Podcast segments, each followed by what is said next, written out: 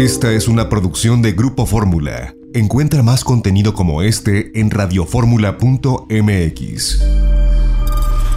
Fórmula. Fórmula Design. Con David Solís. El mundo del arte, showrooms, materiales, mobiliario, espacios de autor. En Fórmula Design. Gran diseño con David Solís. En Fórmula. Fórmula Design. Bienvenidos queridos amigos de Fórmula Design, estamos iniciando transmisión y bueno, pues con el gusto de saludar a todos nuestros queridos radioescuchas, obviamente en toda la República Mexicana.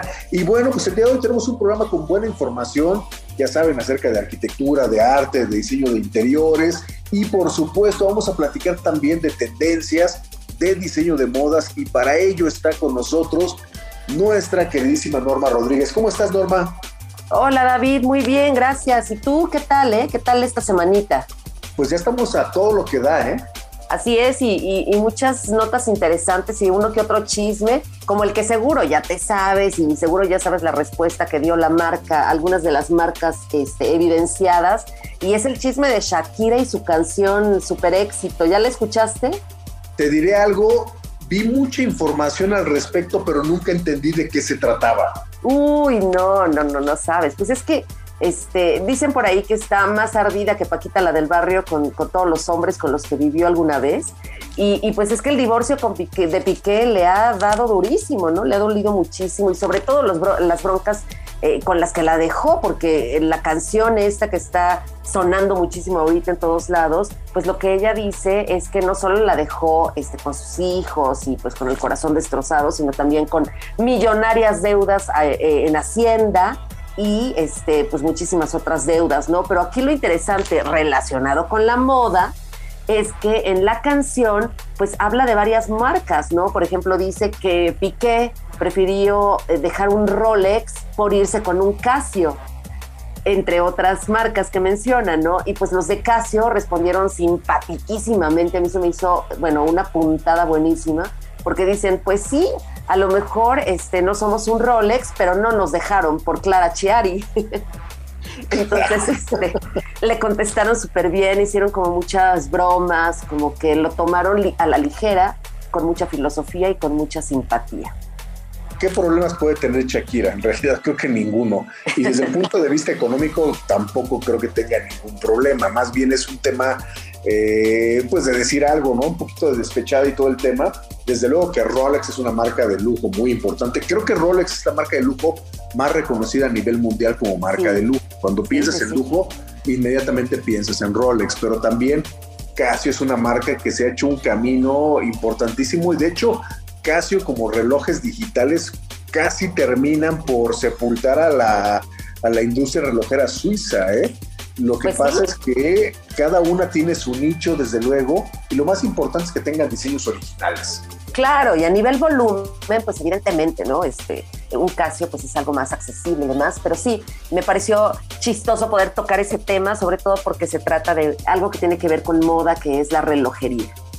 Pero fíjate que también hay una noticia triste porque siempre eh, cuando alguna personalidad se va, de este plano, de este plano terrenal, pues sí duele y, sobre todo eh, pues deja, sobre todo a la gente que conoce a las personalidades o que trabaja con ellas, pues les deja un vacío, ¿no?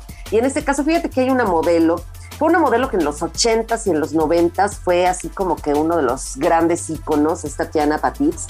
Ella em, pues falleció, acaba de fallecer hace unos días apenas, esta alemana perteneció en los 80s y en los 90s a un grupo de las cinco grandes, ¿no? Que eran eh, Naomi Campbell, que sigue espectacular, Cindy Crawford, que es hermosísima, Linda Evangelista, que vimos que regresó a las pasarelas hace poquito, y Chrissy Turlington, que es eh, pues, también de las modelos más asediadas y más importantes, ¿no? Y la quinta, pues era eh, Tatiana, bellísima, súper guapa, eh, seguramente la recordarán en un video que, hizo eh, junto con George Michael, el de Freedom, la canción Freedom, y este, pues todas sus compañeras eh, pues se, mencionaron en las redes sociales hablando de ella, ¿no? Hablando de que Tatiana siempre había sido una mujer súper sencilla, súper simpática, que a pesar de la plataforma y de todo este glamour y toda esta frivolidad que hay en la moda, pues ella siempre había sido una mujer muy espiritual, muy centrada, muy buena amiga,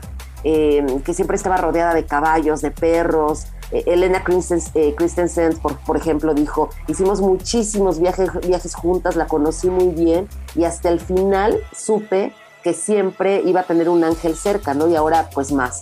Así es que, eh, pues una noticia triste e interesante platicar de ella, ¿no? Interesante platicar de estas modelos que fueron icónicas en una época y que hoy, pues, eh, em, seguimos eh, enterándonos de ellas, en este caso, pues por una tragedia. el tema de las modelos se van a quedar siempre como un icono, las grandes modelos, son un, un icono y sobre todo con las marcas que, que, bueno, que trabajaron con ellos, que hicieron colaboraciones con ellos, ¿no? Sí, totalmente. Fíjate que en la época 80s y 90 fue una época muy en la que las modelos eran celebridades. Ahora como que se han convertido más en, pues no sé, son más influencers, son más, eh, por las redes sociales se les conocen más, pero no tienen ese, ese toque, ese toque de divas, ese toque de iconos, ¿no? Creo, Norma, que también el tema de las redes sociales es súper importante porque te da a conocer muy rápido, pero al mismo tiempo que te da a conocer a ti muy rápido la competencia y da a conocer a ti como modelo y da a conocer otras 100 modelos.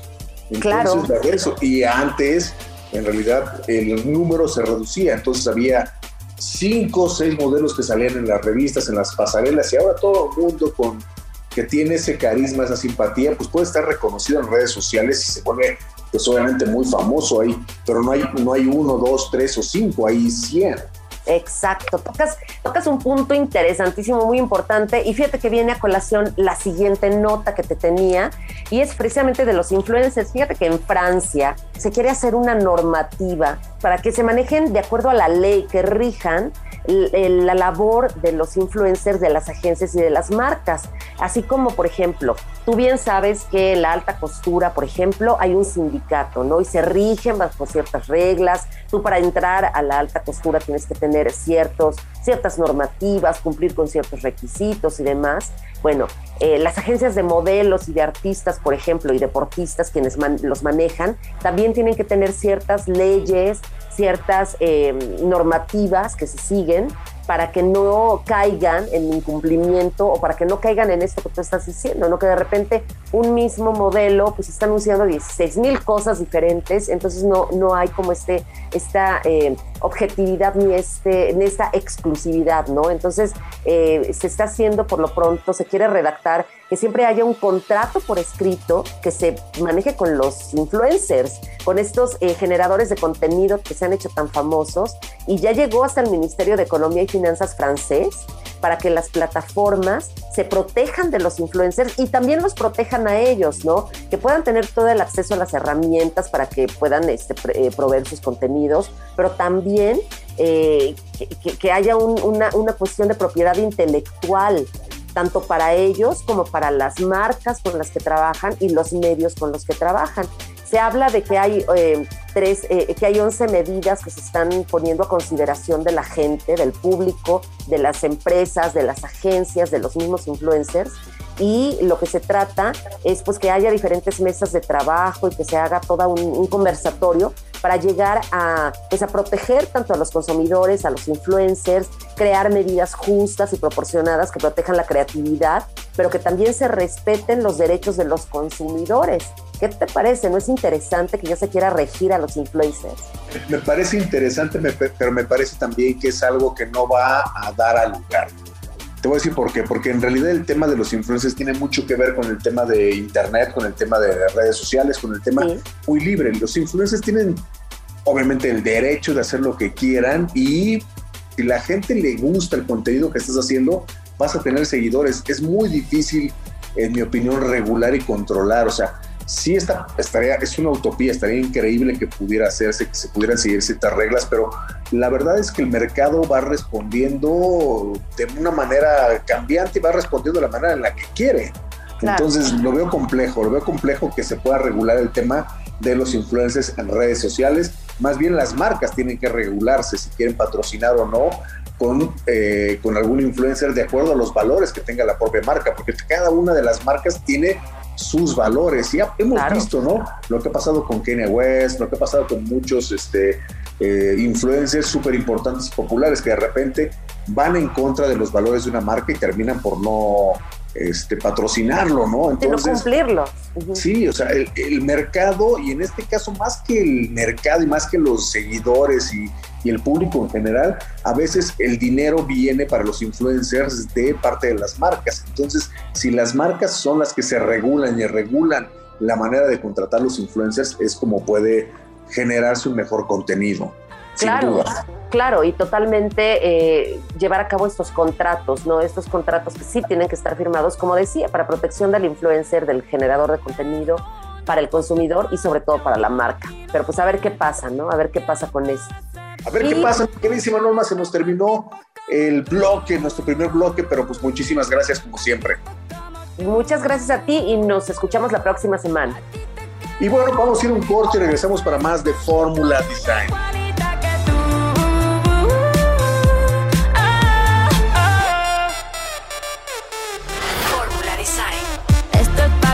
mortifique, mastique, trague, trague, mastique. Yo contigo ya no regreso ni que me llore ni me suplique. Entendí que no es culpa mía que te critique. Yo solo hago música, perdón que te salpique. Fórmula Design, el mundo del arte, showrooms, materiales, mobiliario, espacios de autor, en Fórmula Design. Bueno, pues ya estamos de regreso en Fórmula Design, queridos radioescuchas, y el día de hoy tengo el placer de platicar con Daniela Schiller de una empresa que me gusta mucho que se llama Frame Room y ella nos va a contar todo de qué se trata, en dónde está, qué es lo que hacen y cómo empezó esta idea de enmarcar, de enmarcar para enmarcar bien. ¿Cómo estás, Daniela? Muy bien, gracias.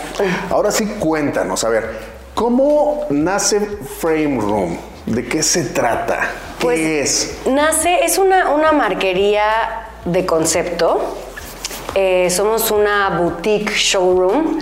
Nace pues de la necesidad que vi de muchos amigos artistas, fotógrafos, eh, que buscaban enmarcar o imprimir sus piezas, eh, pero a mí me gusta salirme de lo convencional. Yo vengo de una familia de marqueros, mi mamá es marquera de hace, desde hace 25 años.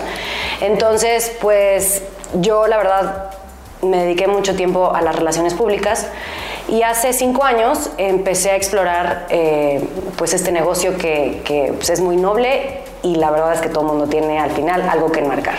Es un negocio muy de nicho que pues si no lo heredas o así, creo que es un poco difícil de, entrar a, a este rubro. Oye, Daniela, y hay que tener pasión, ¿no? Para poder hacer estos trabajos, porque es, una, es un proceso también muy artesanal, ¿no? Y poder llegar al detalle, ¿no? A lo que tú estás haciendo, porque hay diferentes, digamos que, tipos de calidades. Tú, estás buscando y estás en una calidad, pues, de alta gama, ¿no? Una calidad donde se vea eh, casi de museo, que se vea de museo, ¿no? De galería, ¿no? Correcto. Este, lo que yo estoy buscando en Frame Room es... Eh, tener con el cliente una mm, asesoría personalizada profesional, porque al final un marco te puede enaltecer o matar tu obra.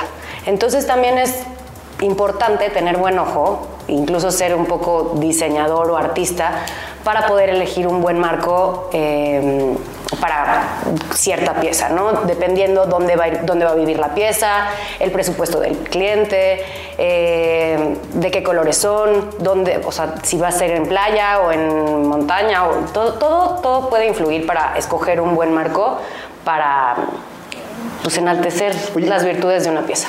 ¿Cuál es lo que está de tendencia, lo de moda, lo que tú más trabajas? Sí, claro, o sea, es, es, obvio que los marcos pues han evolucionado a través del tiempo. Primero se empezaron como pues, todos los barrocos, dorados, como muy pomposos. Y ahorita la línea que se está usando más es pues muy minimalista, maderas naturales finas. Eh, que tengan un toque, por ejemplo, nosotros nuestros marcos que utilizamos tienen un toque en las cuñas que son las uniones, en las esquinas, en donde ponemos eh, unas uniones de diferente tipo de madera para que se pueda diferenciar de, los otros tipos de marco. Tratamos de utilizar pura madera fina, no tanto poliestireno. Eh, también enmarcamos con mucho acrílico, dependiendo la pieza si es más moderna, si es para un NFT o una impresión pues, más este, contemporánea, pues le va un poquito más eso Para los óleos se utilizan mucho los marcos que se llaman caja veneciana, que no llevan vidrio, porque pues el óleo no tiene que tener vidrio. Eh, y también estamos enmarcando mucho con eh, fierro añejado, que son como cajas venecianas, que, que, es nada más un filito muy, muy delgado de ya sea fierro plateado o dorado. ¿Qué llega un cliente? Un cliente ya sabe lo que tiene que enmarcar eh, tú tienes que irlo guiando para que también sepa, porque como lo comentabas, el tema de una, foto a lo mejor o un lienzo, ¿no? Tiene que tener ciertas proporciones para que se vea bien, ¿no? Y a lo mejor llega alguien porque vio en algún lugar que tenía una María Luisa, una foto pequeña de 60 centímetros la María Luisa y en realidad no lo necesita la foto. ¿Cómo sucede este proceso con el cliente? Muchas veces las galerías o los artistas ya vienen con una idea eh, en la cabeza de cómo se va a ver su obra enmarcada y pues seguimos eso dando la mejor calidad. Pero muchas veces los clientes no tienen idea y por eso el enmarcado es muy de asesoría personalizada. Este, pues una vez que ves la pieza, y le preguntas, oye, ¿en dónde va a ir? Este, ¿Qué te gustaría? ¿Qué color? Eso es tu casa, porque también es importante, o sea, no vas a ponerle un marco de color si todo es como muy, muy minimalista o muy blanco y negro. Este, entonces, pues es dependiendo la pieza, el material, cómo podemos jugar y qué tan atrevido es el cliente también, porque yo te puedo eh, recomendar, oye, esto se vería increíble así, así, así, y salirte de lo convencional, pero también es qué tan arriesgado pues puede ser el cliente.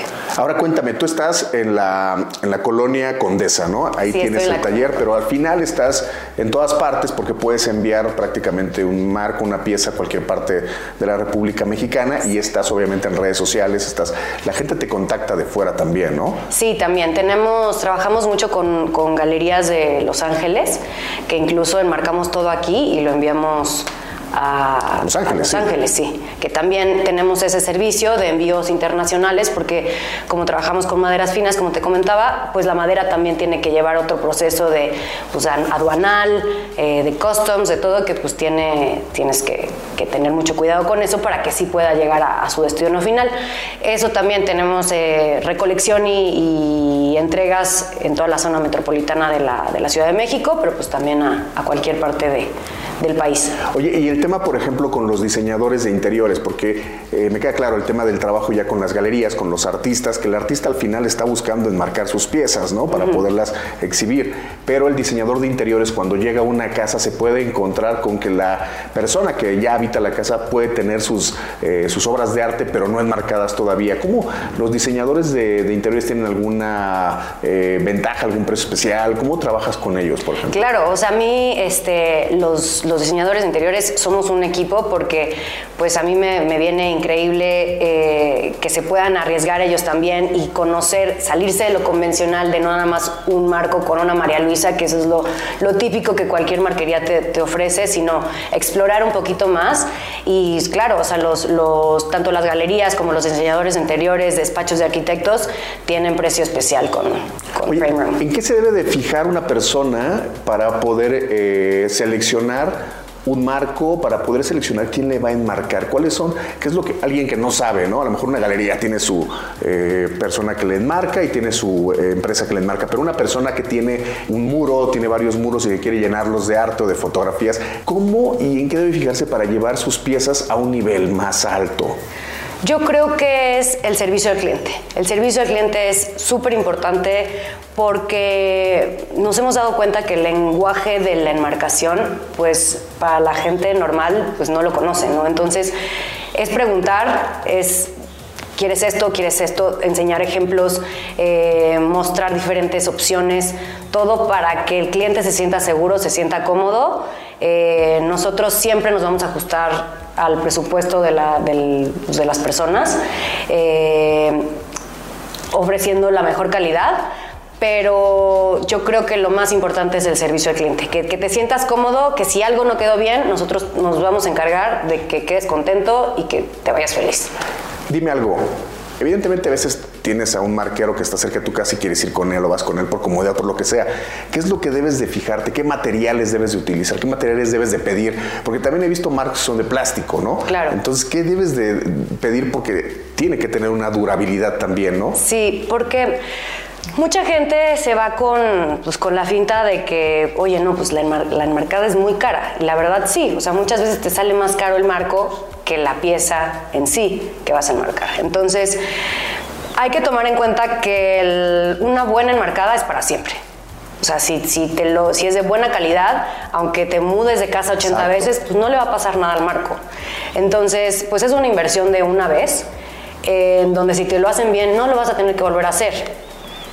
Entonces, este, pues bueno, ese, esa es una, que sea buena calidad, que te puedas fijar que la parte de atrás, pues usan materiales como foam board o macosel, que esté bien sellado, que pues, las colgaderas sean pues más modernas, porque pues sí, la marquería de la esquina te va a poner ese típico, unos clavitos y un hilito para que lo puedas eh, colgar, eh, que a la larga pues eso se te va, si lo pones un marco en un, en un baño, con la humedad se te va a, pues a meter Sí, toda la humedad al marco. O sea, tienes que fijarte que esté bien sellado, que la calidad sea buena y pues que es una inversión de una vez. O sea, ¿Qué material es el que más vendes? eh, maderas finas, que son nogal americano, que ese sí lo, lo- lo traemos de Estados Unidos, eh, salam, banac, maple, eh, parota. La parota también es muy parecida al nogal, que, que gusta mucho y todos son productos mexicanos. Evidentemente cada pieza tiene un presupuesto en específico, por tamaño, por materiales, por tipo de proceso, ¿no? Pero ¿dónde podemos eh, tener una cotización? ¿En dónde podemos llegar? Eh, pues muy fácil. La verdad es que nos, nos saltamos muchos pasos. Tenemos dos WhatsApps en donde tenemos todos los links ahí de nuestras redes sociales, nuestra página web, en donde tú me mandas un WhatsApp y yo te contesto o las, las personas que están en, en el taller y te logramos una cotización pues, en tiempo récord en donde tú puedes decir, oye, sí, no, y pues siempre buscando ajustarnos a lo que quiere el cliente. A sus gustos y al presupuesto. Entonces vamos a recordar eh, las redes sociales. Estás en Instagram como Frame Room. Ajá, las redes sociales es arroba frameroom.mx. La página web es igual www.frameroom.mx y mm, eh, o en mi cuenta personal que es arroba sillerbas. Pues muchísimas gracias, eh, Daniela, por contarnos lo importante que es enmarcar bien, ¿no? Es importantísimo para terminar un buen trabajo de decoración de diseño de interiores o para una galería, ¿no? Que está exhibiendo arte o para los artistas también es importante presentar bien la obra. Y bueno, pues los esperamos ahí en frameroom.mx, estás en, en Instagram. Muchas gracias, Daniela. Gracias, muchas gracias. Y bueno, nosotros vamos a ir un corte y vamos a regresar para más de Fórmula Design. Cherry match the roses that you laid. No remorse, no regret. I forgive every word you said. Fórmula Design. Ooh,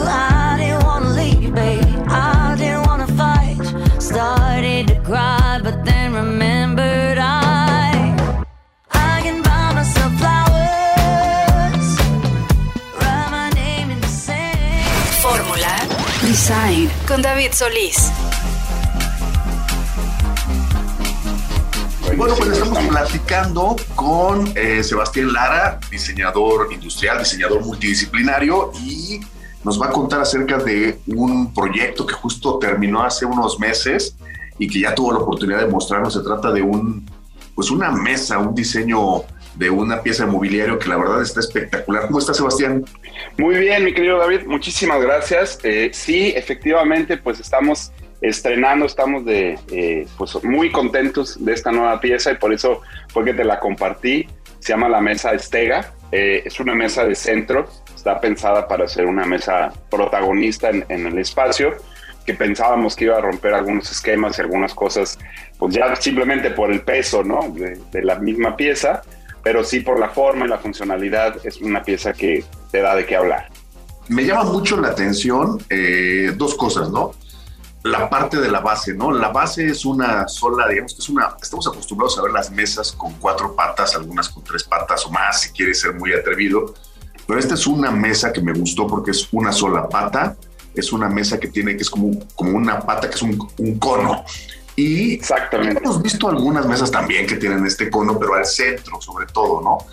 Y que no sobresale, que no continúa por arriba de la cubierta. Y este cono continúa por arriba de la cubierta, ¿no? Entonces, eso me pareció interesante porque además contrasta muy bien con la forma de lo que es la, la, cubierta, que no es ni redonda, ni ovalada, ni cuadrada, ni nada, ¿no? sino que tiene una forma también caprichosa.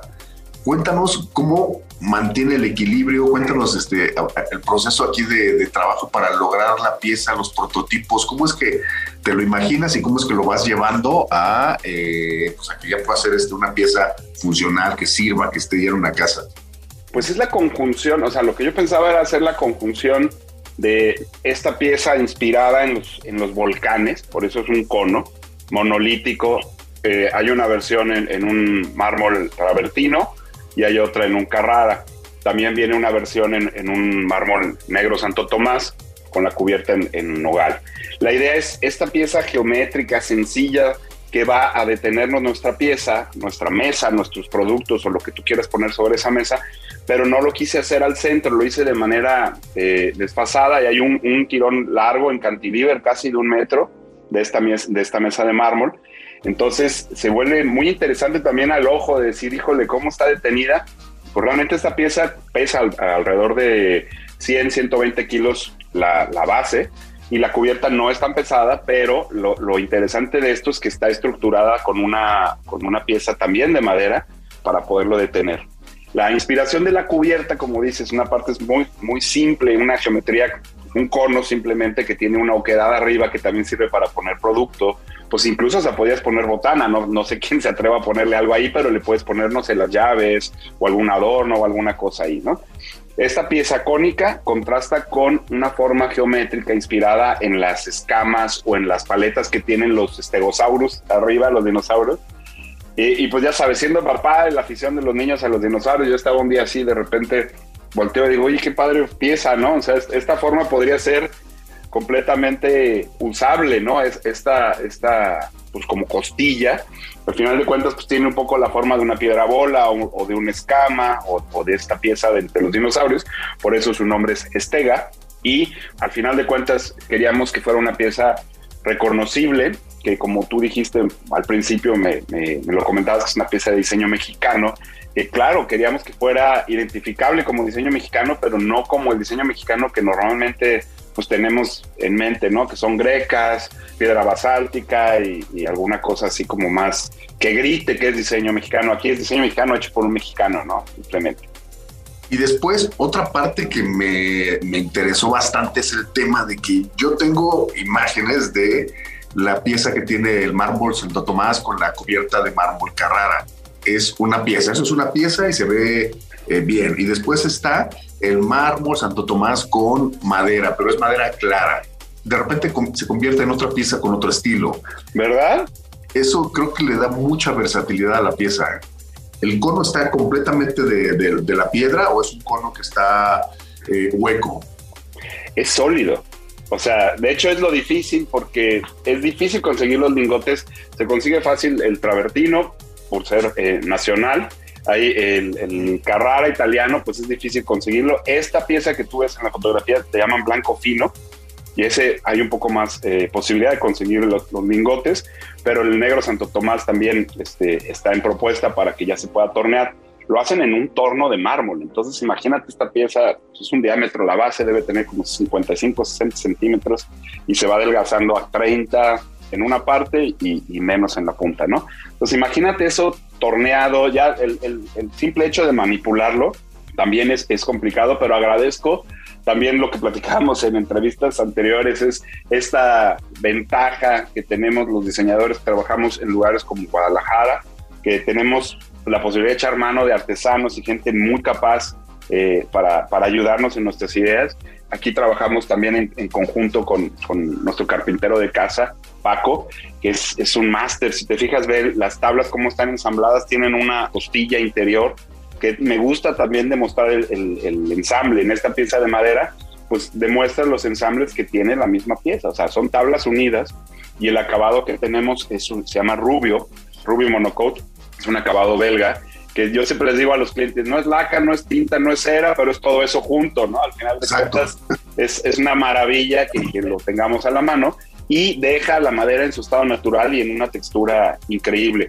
Y si la ves por abajo, a mí me encanta también eh, demostrar las piezas y que mis piezas se puedan ver de todos lados, ¿no? Lo decían, hace mucho los ebanistas firmaban sus cajones en el ensamble. Entonces, esta es un poquito la idea de que no veas ningún tornillo aparente. Si hay un tornillo que estructura, ¿no? Para detener pues la cubierta al cono, obviamente, ¿no? Pero está perdido en las mismas piezas y si tú lo ves por abajo es una pieza lisa que no le ves un ensamble, no le ves nada, simplemente ves adelgazado y luego, este, por eso está esa fotografía que la ves de lado, ¿no? Oye, Sebastián, y eh, es una pieza muy nueva, pero ya tienen el precio de la pieza, por ejemplo, de centro, más o menos cuánto, sí, está, sí, sí, ya sí, está en el showroom, ¿no? Claro que sí, te lo, te, lo, te lo puedo compartir. Aquí no me lo sé de memoria porque hay variaciones dependiendo del travertino, contra el blanco sal y contra el de madera. Sí. Pero es una mesa que anda alrededor de 65, 70 mil pesos. No, no es tan cara en relación a otras, a otras mesas este, que hay en el mercado. Pero la verdad es que es una, una maravilla de, de mesa y luce mucho. Y sobre todo, como te digo, la interacción la otra vez pusimos las dos juntas y las puedes poner como giradas porque la forma da como si fuera la forma de mi mano. Entonces puedes poner las dos mesas, ¿no? Con dos conos o las dos viendo para un mismo lado o desfasadas. Entonces se ve bien padre también ese proyecto. No, me, me, me, me encanta porque es como versátil. También obviamente ya la quiero ver en una escala un poquito más, más grande para una mesa de comedor, porque esto también es un poquito como la evolución de una mesa que, que también hiciste hace no mucho, que es la mesa la, la, que, la prisma, ¿no? La que tiene como... Así. Eh, eh, que no es un cono, pero es una, una, figura como geométrica en la parte de la base y luego tienes la cubierta, que es también una cubierta que bien puede ser en mármol, madera o otra cosa, ¿no? Que esa se, se desarrolló principalmente para hacerse en mármol y la idea es que este cono central o este prisma que es facetado, es un, un octágono que se adelgaza y luego se vuelve a abrir, ahí le tuve que agregar peso. Adentro tiene un alma que genera peso para que si tú te apoyas para levantarte no te traigas la mesa. Claro. Sobre todo, poder reducir el tamaño del cono, cosa que no pasa con nuestros equipales mexicanos, ¿no? Que siempre te estás pegando en la rodilla cuando te metes, porque para detener esa cubierta pues necesitas un cilindro más grande. Entonces aquí para poderlo reducir se agregó peso a, a, a la madera del centro, que fue, fue precisamente eso. Oye, Sebastián, y ya, ya se pueden comprar los muebles a través de la, de la página, ¿no? De albaluz.com. Sí, sí, sí se puede. O sea, nos escriben directamente, cotizamos y, y les, lo que hacemos nosotros es cotiza el producto y si es exterior le cotizamos una reja así de madera, un, una caja tipo de embalaje como las que se usan en arte y se va a donde quiera. Hemos mandado piezas hasta Mónaco, hemos mandado piezas a Nueva York. Eh, con la galería ADN también mandaba yo mucho la, la mesa, digo, la credencia, la campechana. Y eso estuvo chistoso porque una vez nos pidieron una que no se abrieran las puertas fácil, que se pudiera fijar al piso y que fuera, no sé, un metro más grande que la que diseñábamos. Digo, pero ¿para qué? Ah, pues es que va a estar en un yate y va a estar en alta mar, entonces tiene que estar fija y las puertas no tienen que abrir con el vaivén del, del mar. Entonces tengo ya una pieza en alta mar. Está muy chistoso. No, pues está increíble. Oye, pues este, pues nada, pues albaluz.com, ahí está, pues es obviamente lo que, lo que, donde está el showroom, ahí está toda la información en Guadalajara.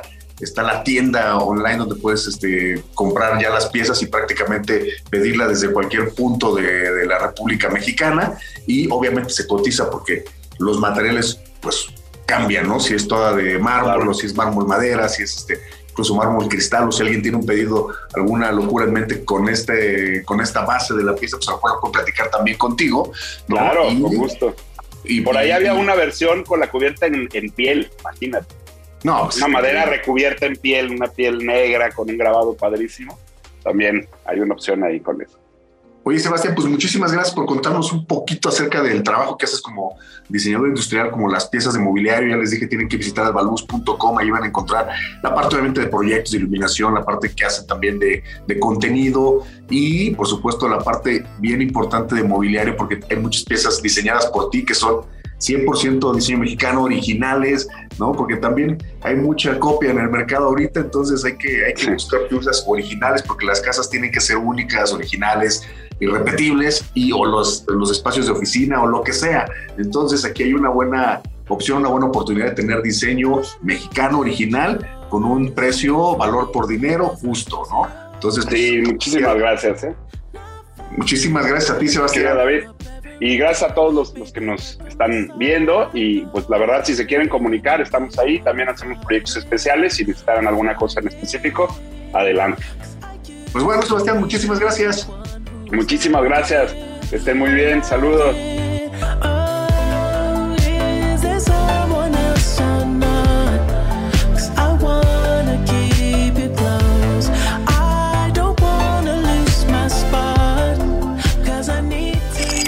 Creadores. Fórmula Design con David Solís. Y bueno, pues ya estamos de regreso en Fórmula Design, queridos radioescuchas. Y bueno, pues en la recta final de nuestro programa, como ya es costumbre, nuestra querida colaboradora de viajes y estilo de vida, Fernanda Delgadillo de la pareja viajera, nos tiene información bien interesante porque ya hay que comenzar a pensar en las próximas vacaciones que quizás sean las de Semana Santa. Así que, o algún puentecito antes, seguramente tenemos un puente antes de que llegue la Semana Santa. ¿Cómo estás, Fernanda?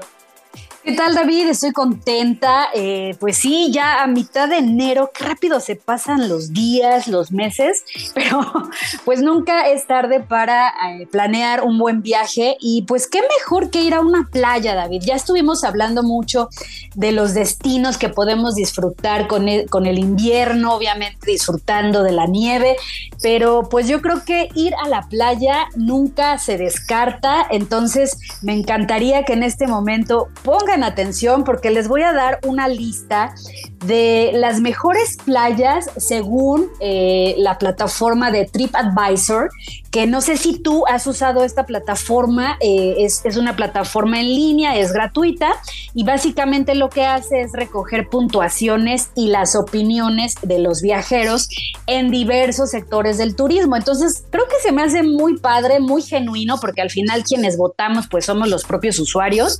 Entonces, pues cada año también sacan, digamos que la lista de lo mejor de, del año en cuanto a hoteles, restaurantes, bares, eh, atracciones turísticas, espacios naturales, bueno, hasta de discotecas, David, los cruceros, eh, donde alquilar el, el, mejor vehículo, en fin. Entonces está padre porque la verdad, pues yo me guío más con lo que dicen eh, pues los usuarios, ¿no? Entonces, pues, ¿qué te parece si comenzamos con la lista de las 10 playas más populares en México de este 2022. No sé cuáles pudieran venir a tu mente, ¿no? Dado que en México pues tenemos grandes, grandes, grandes lugares para disfrutar del mar, tanto en el Pacífico como en el Atlántico, el Caribe, el Golfo, pero eh, bueno, ahí te van. Mira, la primera es Playa Norte, que está ubicado en Islas Mujeres, que de hecho ya te platiqué en alguna ocasión que anduve por allá eh, eh, en Cancún y particularmente en esta nueva zona, lo que le van a llamar el nuevo Cancún. Bueno, pues Playa Norte está rankeada como la primer playa, o sea, está ahorita ocupando, digamos que el número uno según los usuarios de esta plataforma. ¿Y por qué? Pues porque ahí el agua siempre está clara, ves perfectamente estos tonos azules eh, diversos, ¿no? Desde el, de un azul muy profundo eh, hasta uno así muy claro y color turquesa. Entonces dicen que es, una, es un verdadero paraíso. Así es que anótenle bien o guárdenlo en la memoria, Playa Norte en Islas Mujeres. La segunda playa está en Huatulco y me refiero a Playa La Entrega. Aquí la mayoría de las personas llega porque les encanta hacer snorkel en esta zona, se presta muy bien para practicarlo, está limpia entonces, bueno, ahí está una segunda opción, que de hecho ya tiene tiempo que no voy a hacia Huatulco, este, eh, en, Oaxaca, y yo creo que también hay un recorrido muy interesante, pudiera ser conocer precisamente el, centro de, Oaxaca, que ahorita ya hay muchos hoteles temáticos referentes al mezcal de Oaxaca, y pues de ahí lanzarte hacia Huatulco, aunque bueno, sí son un par de, son varias horas, más de 10 para llegar, pero vale la pena, David. Otra playa está en Nuevo Vallarta y es Playa Nuevo Vallarta.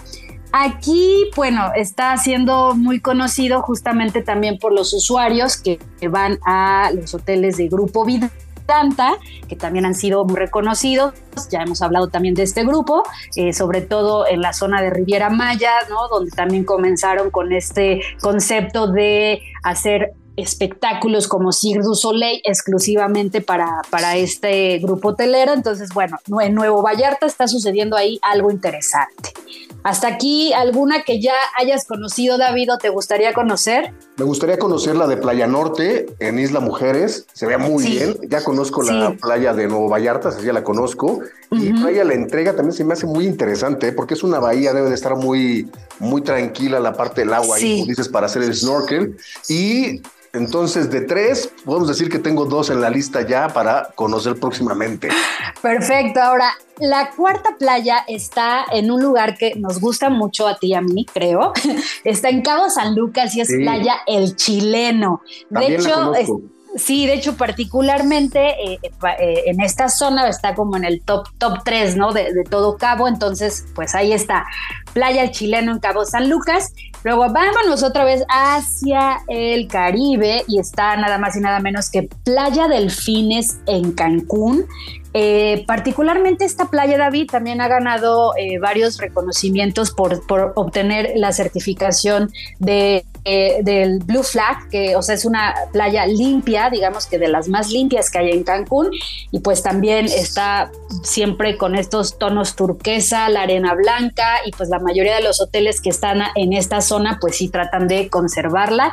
Entonces, como playa pública de México, es de las mejores. Cancún, Playa Delfines.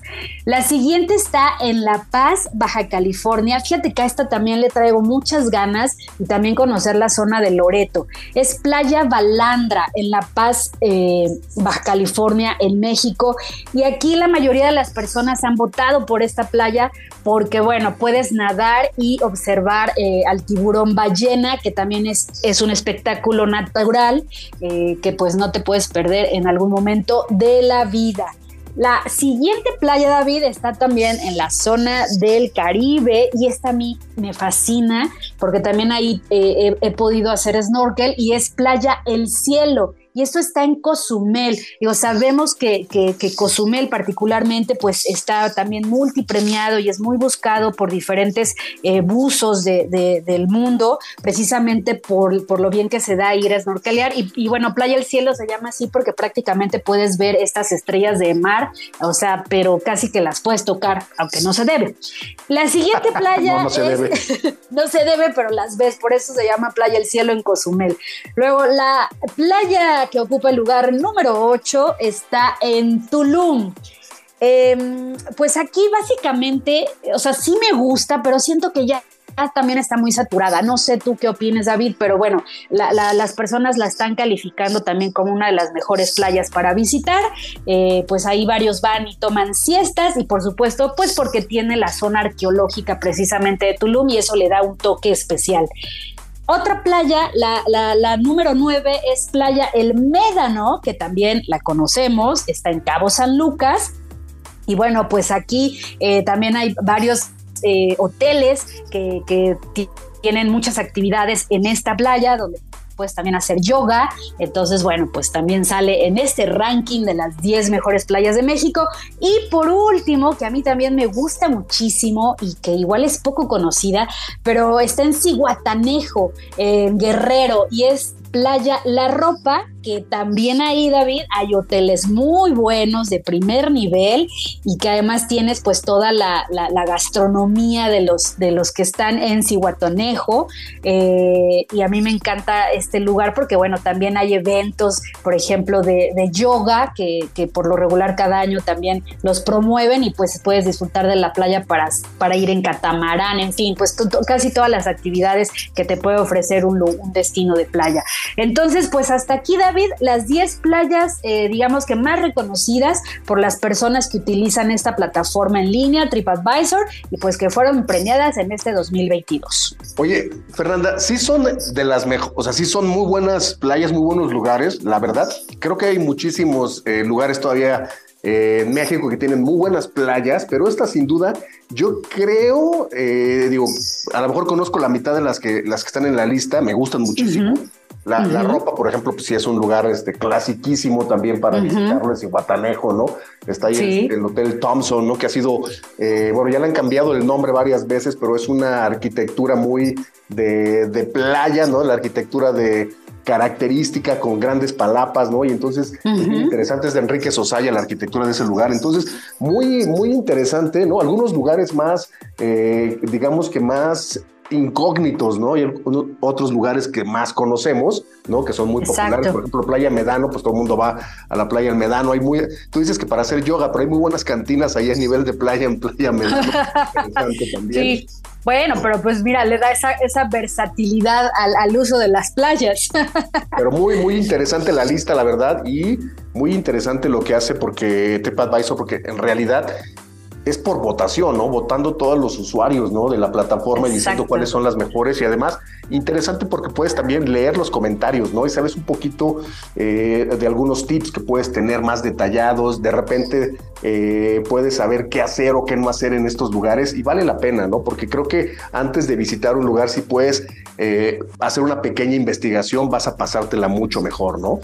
Exactamente, David. Y bueno, pues ya después les diré, eh, les recomendaré también otras plataformas donde no solamente puedes ver la opinión de los viajeros, sino que también eh, te pueden organizar algún paquete vacacional, obviamente con lo mejor de los lugares, del destino, con este tour operadoras locales que le saben, pero perfectamente eh, a los recorridos. Entonces, bueno, por ahora nos quedamos con esta lista de playas porque pues ya se antoja salir del frío e ir a tomar el sol. Y bueno, Fernanda, pues muchísimas gracias. Se nos terminó el tiempo y el programa de Fórmula Design de esta semana. Como siempre, agradecerte por todos tus tips y desde luego que ir a leerte a la parejaviajera.com, ¿no? Ahí estás haciendo también las reseñas y la gente puede tener eh, un histórico de todos los artículos que has hecho, ¿no? Así es, David, y también en redes sociales La Pareja Viajera y muchísimas gracias. Nos escuchamos en próximos sábados. Y bueno, pues nosotros agradecer como siempre la producción a Alan Ferreiro y agradecerles también a ustedes por su preferencia. Nos escuchamos la próxima semana con más de Fórmula Design.